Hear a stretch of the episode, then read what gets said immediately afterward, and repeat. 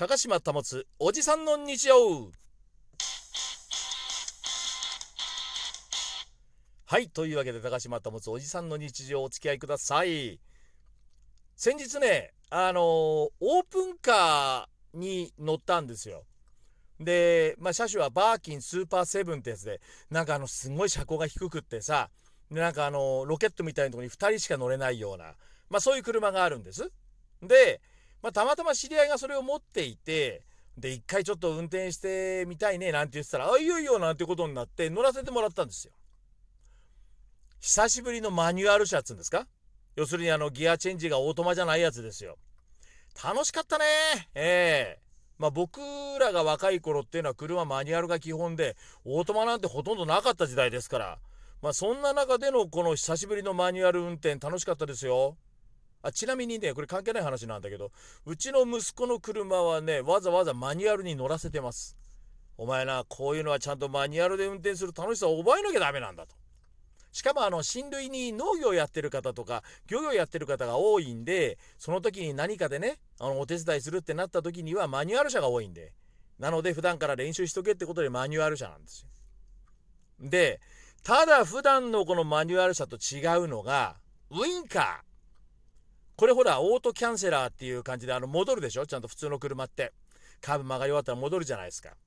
ところがそのバーキンスーパーセブンっていう車はレバーみたいのがついてて。それでオンするのも自分でオフにするのも自分なんですよ。これ大変でしょ？まあ忘れたよね。しばらく左曲がった後もしばらく左のインカピッコピコついてるわけよ。本人気がつかないっていうね。でまあ一人でね乗れるわけじゃないからそういう車だから横にオーナーさんを乗せて運転させてもらったんだけど横でオーナーさんが「ほれトモさんほれウインカー!」みたいに言われるのねまあ慣れなんだろうけど。いやーなかなかね普段ねそのなんだろうオートなものに慣れているとねやっぱ人間どこかが退化するね。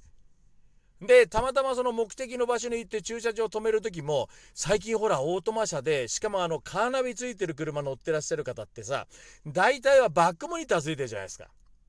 で最近ね俺もあれを頼りにバックしてるなってのは分かったの。その車を止めようと思ったらバックの感覚が分かんないのよ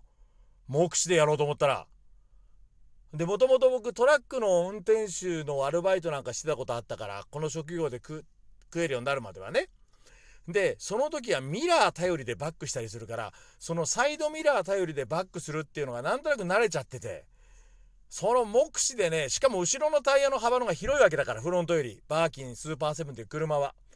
だその感覚慣れなくてさ思いっきり斜め。まあついてかついてたからよかったのよ。乗らせてもらったのは平日だったから駐車場。